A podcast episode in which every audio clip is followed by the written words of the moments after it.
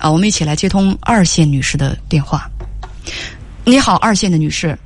呃，叶玲姐你好，呃，很听您节目很久了，嗯，今天想跟您聊一聊这个，欢迎您。我一直堵在心里的这个问题，谢谢您。嗯，谢谢谢谢你，你说吧。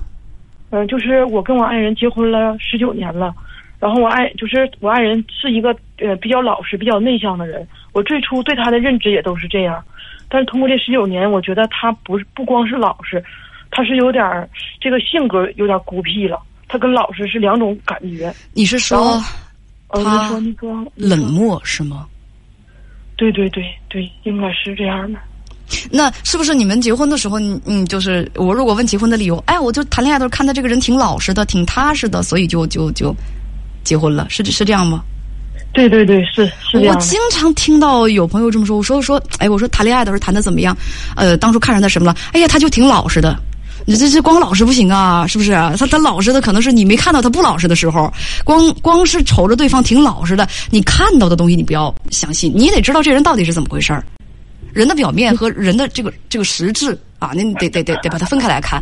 嗯，你们现在结婚有多少年了？嗯，不到二十年，也快了。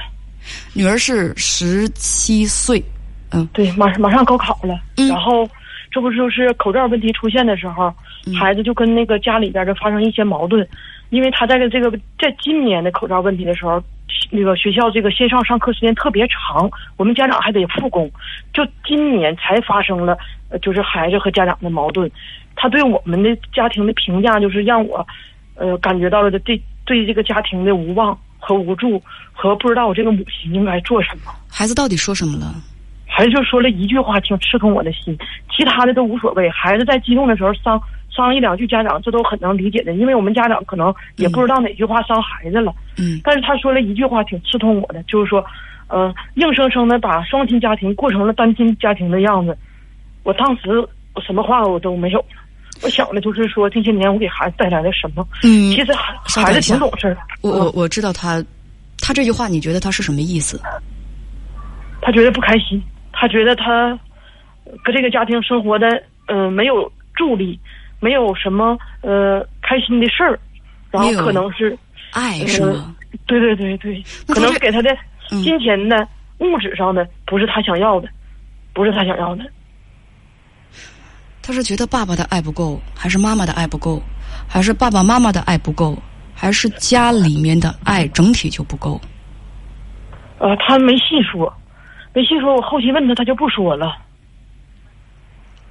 对啊，所以。大家就说，双亲家庭有父母的家庭过成了单亲家庭的样子，就是他他这个问题，他到底觉得，那你觉得呢？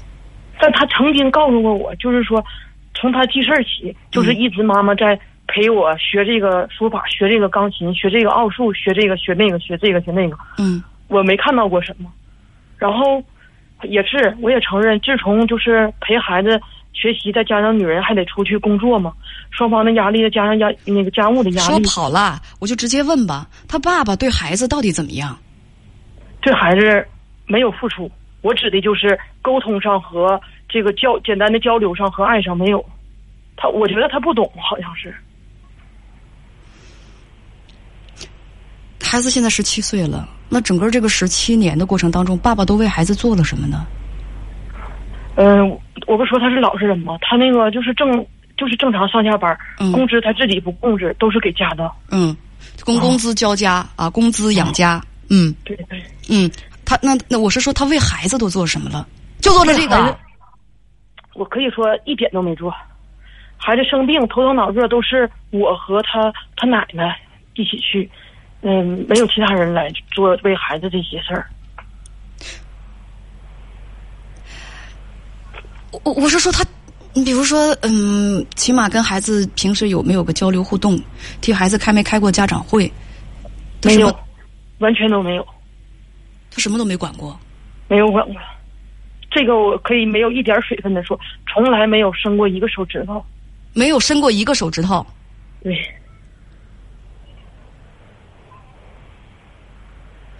呃。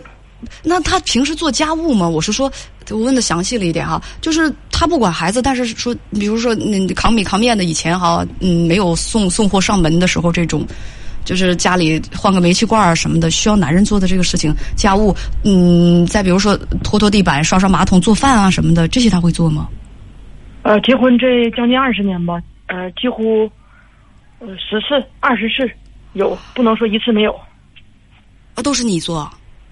对，都是我做。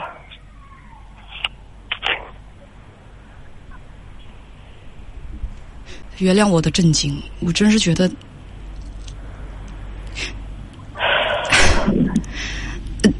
我不知道说什么好。一涉及到做这些问题的时候，就发生这个口角，我不愿意跟他发生口角，因为我觉得就是孩子不也是小吗？然后发生口角，我就觉得对孩子影响不好。然后越不发生口角，这个问题就从没从来没有解决过。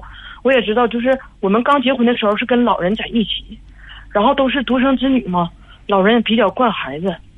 就是我说，我也承认他父母管的，就是对我们的那个照顾比较多。他父母对我们的照顾比较多，呃，就是那应该他儿子做的。他比如说我们家换个灯泡，换个这个马桶什么的，嗯，他爸爸都过来。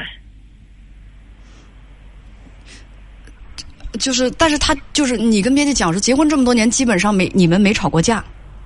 呃，不吵架，但是我心里头心情是不好的。那他会跟你沟通吗？他对孩子不好，那他。我还用问这句话吗？什么家务，所有的所有的一切的重担全压在妻子身上？我问了句废话啊！我问了句，我就很累。对，我觉得很累。我刚才我还想问，我说那他对你怎么样啊？所有的重担都压在你身上，你说他对你怎么样？所以我说我问了句废话。孩子刚刚高考完是吗？要高考嘛，所以现在我就想解决，就是孩子现在不是他是要中考还是要高考啊？要高考，明年高考，因为但是今年发生问题了。要啊，要要要高考，这不是不是高考生，不是高考生。对对，今年九月份高三。嗯嗯嗯。嗯，所以我就有点着急了嘛，因为家庭环境其实给孩子孩子不能给孩子心理压力嘛，这个是我现在觉得挺难受的。我这十九年我都忍了，就我不是说差差这一年半年的，就是孩子的思想的动动荡对我震撼了一下。作为一个妈妈，我我知道你的情绪。作为一个妈妈，不能够给孩子一个比较好的成长环境，一个有爱的成长环境，这确实是我们自己会愧疚。是的，是完我就不知道，就是说我我不知道不会跟孩子唠了，不会唠了，然后还想解决，然后这件事儿我也让孩子奶奶知道了。奶奶其实劝吧，呃，没啥意义，都是牢骚，就是那不就都是到。孩奶奶劝完之后都是我的牢牢骚，我知道解决不了问题，我就想知道，嗯，那个文姐，我就想知道，就是我怎么能尽量尽量的多迁就他爸爸，然后把这个家庭气氛吧，在这个高考的就高三这一年，你你还怎么迁就他爸爸？嗯，他爸爸对家庭完全就不用负责任，他爸爸其实他享受着家庭的福利。却过得自由的像个单身，他还要什么？是是的，但他没认识，他没认识这件事。对，这这因为自私的人他认识不到这个，自私的人享受着别人的付出，他认识不到这个。就是你找了一个又自私又冷漠的男人，给自己做丈夫，给孩子做父亲，就是这样，就是又自私又冷漠。而且呢，他小的时候他父母惯着他，你跟刚才那个姐妹一样啊，结了婚之后老婆再继续惯着他，所以他何乐而不为啊？你们纵容着这样的人在生活当中不负责任，因为他们承担的责任你们全都给做了，你们全都担了，干嘛抢人家的成长机会啊？